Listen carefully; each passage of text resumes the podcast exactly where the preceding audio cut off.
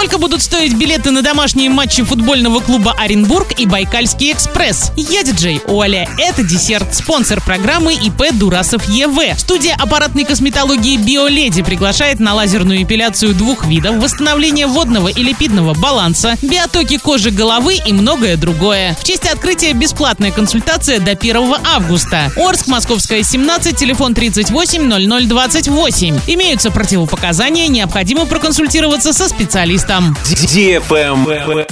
News. Стала известна ценовая политика футбольного клуба Оренбург на билет на абонементную программу в сезоне 22-23. Стоить билеты будут от 300 до полутора тысяч рублей в зависимости от места на стадионе и от повышенного интереса к матчу. На большинство матчей цены на билеты в зависимости от места на стадионе составят 300, 500, 700 и 1000 рублей. На эти же места на матчи с повышенным интересом 500, 700, 1000 и полторы тысячи рублей. Абонементы на весь сезон по стоимости составят 4 тысячи, 6 700, 8 200 и 12 тысяч рублей в соответствии с четырьмя категориями. Дети до 6 лет могут посетить стадион бесплатно, без предоставления места, в сопровождении взрослого, имеющего билет или абонемент. После реконструкции стадиона произошло полное переименование всех сегментов трибун. Появился второй ярус, изменилась навигация по входным группам. Первый матч нового сезона пройдет в субботу, 16 июля. Стартовый свисток прозвучит в 19.30. Соперником газовиков в первом туре станет футбольный клуб «Крылья Советов» Самара. Без возрастных ограничений. Travel Guide. Восточно-сибирская железная дорога запустила трехдневные круизные туры на озеро Байкал из Иркутска и Улан-Удэ на поезде «Байкальский экспресс». Путешествующие таким образом будут отправляться по пятницам до 2 сентября по маршруту Иркутск-Слюдянка, Байкал-Иркутск,